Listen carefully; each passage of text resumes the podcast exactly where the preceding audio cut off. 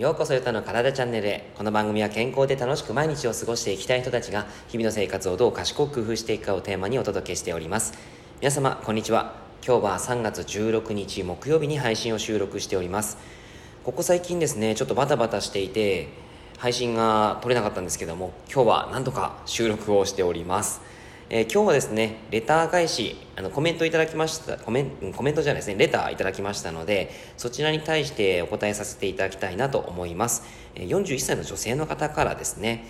いつも聞かせていただき、たくさんの学びをありがとうございます。こちらこそありがとうございます。体脂肪、均質点数のことについてお伺いさせてください。自宅での体組成計では、朝と夕方とでは体脂肪率が約5%ほど違います。朝は20%、夕方は15%ぐらいが平均的です。1日の中でも水分量などにより朝は高めに出ることや5%ほどの変動は普通だと思っていますが朝と夕方でどちらを基準に体型作りをしていけばいいのか悩んでいます。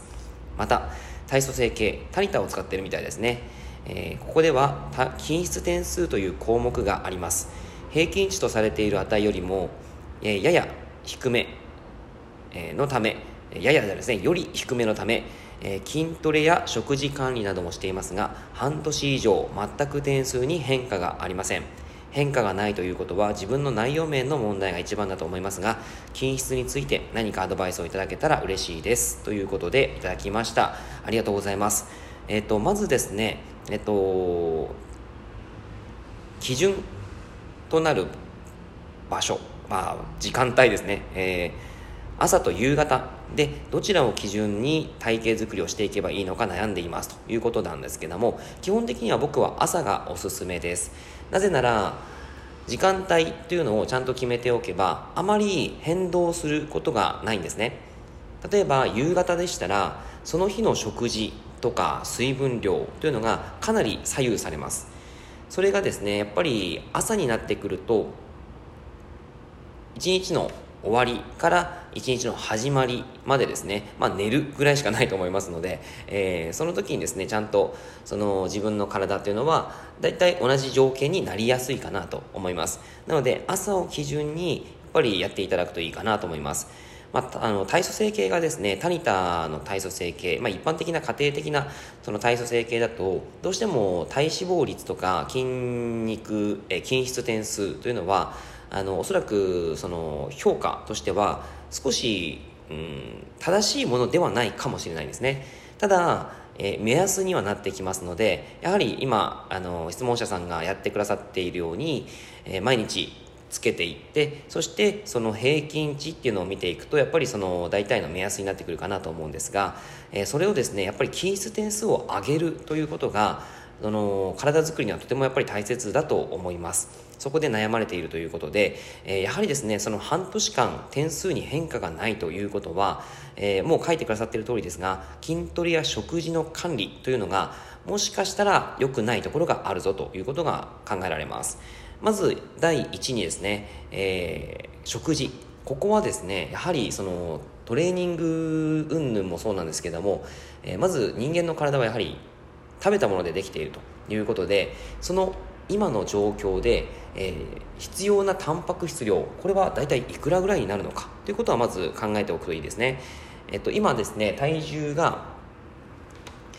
例えばまあ、うん、50キロだったとします。50キロで、えー、体脂肪率というのが例えば20%だったとします。そしたらその時に、えー、50%, 50キロから20%をえー、まあ掛け算してあげるとこれがですね女子肪体重というものになってくるんですね。なので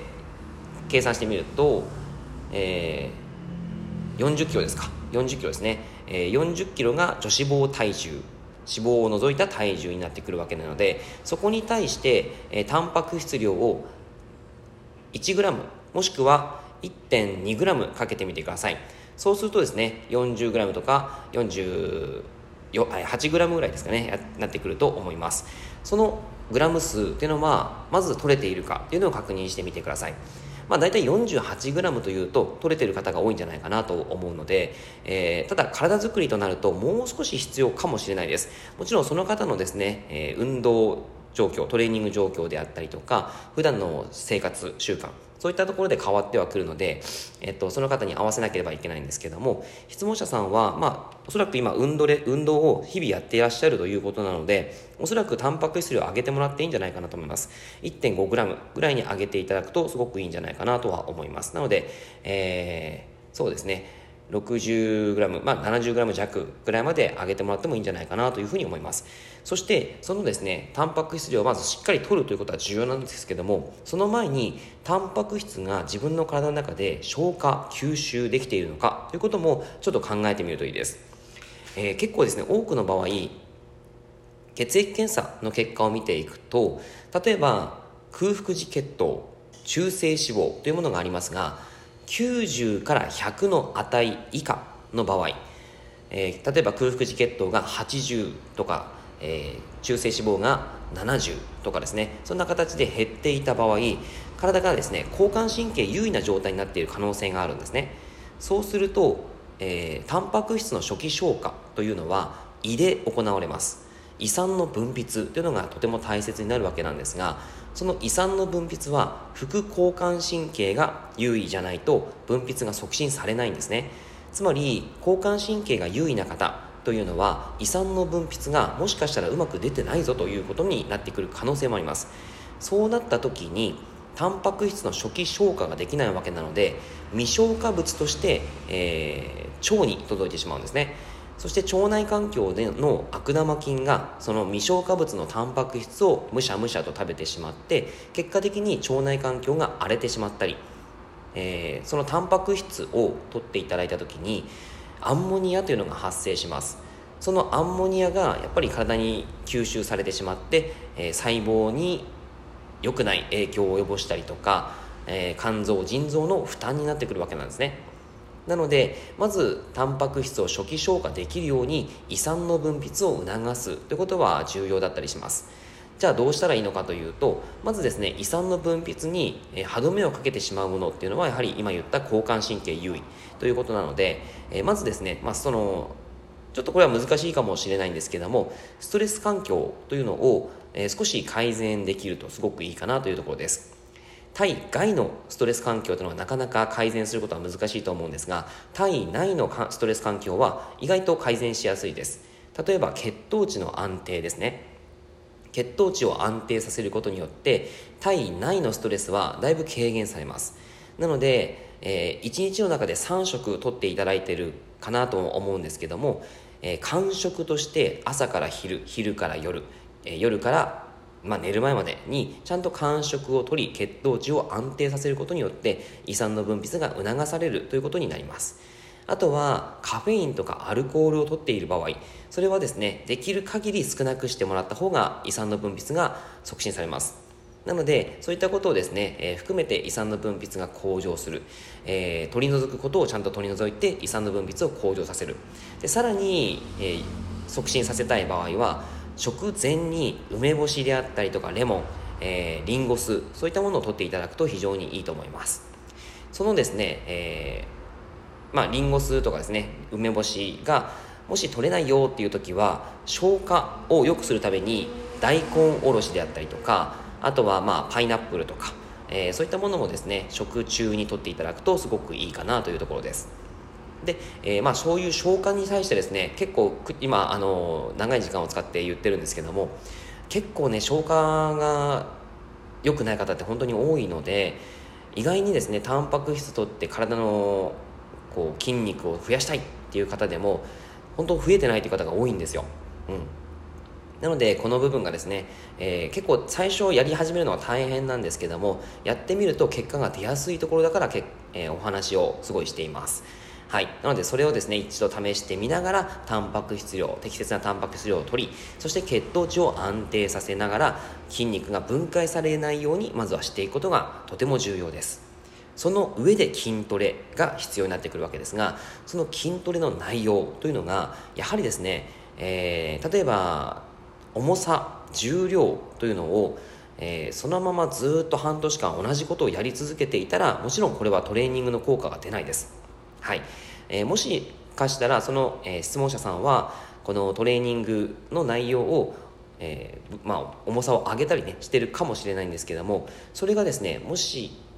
え、あまりこう適切な重りの上げ方ではなければ、え、筋肉量が上がったりはしないんですね。なので今ですねそのトレーニングにだんだん体が慣れてきている場合はその適切に重量を上げていくことが大切です。今回数とですね、えー、重量どれだけ今やってるのかっていうのをあの見直していただいてでもしですね例えばうんスクワットの重さを20キロを担いで、えー、15回していたとします。それが全然余裕だなっていう場合はえー、1周ごとに2.5キロ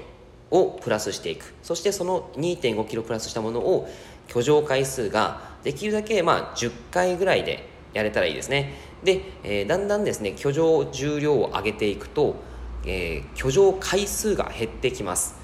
例えば30キロにしたら10回しか上がりません。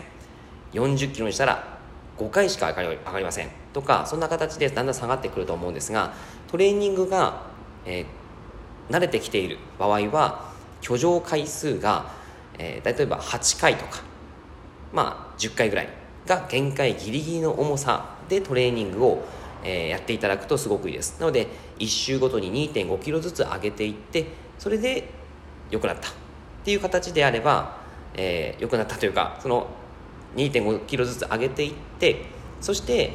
その8回10回ぐらいまでいったらまた落とすということをしていただくといいかなと思います。はい。あのー、いろいろとですねそのトレーニングの仕方はあるんですけどもその見直すということをぜひぜひやってみてください。はい。ということでですね、えー、今品質点数あとは体脂肪ですねそれを上げ、えー、改善して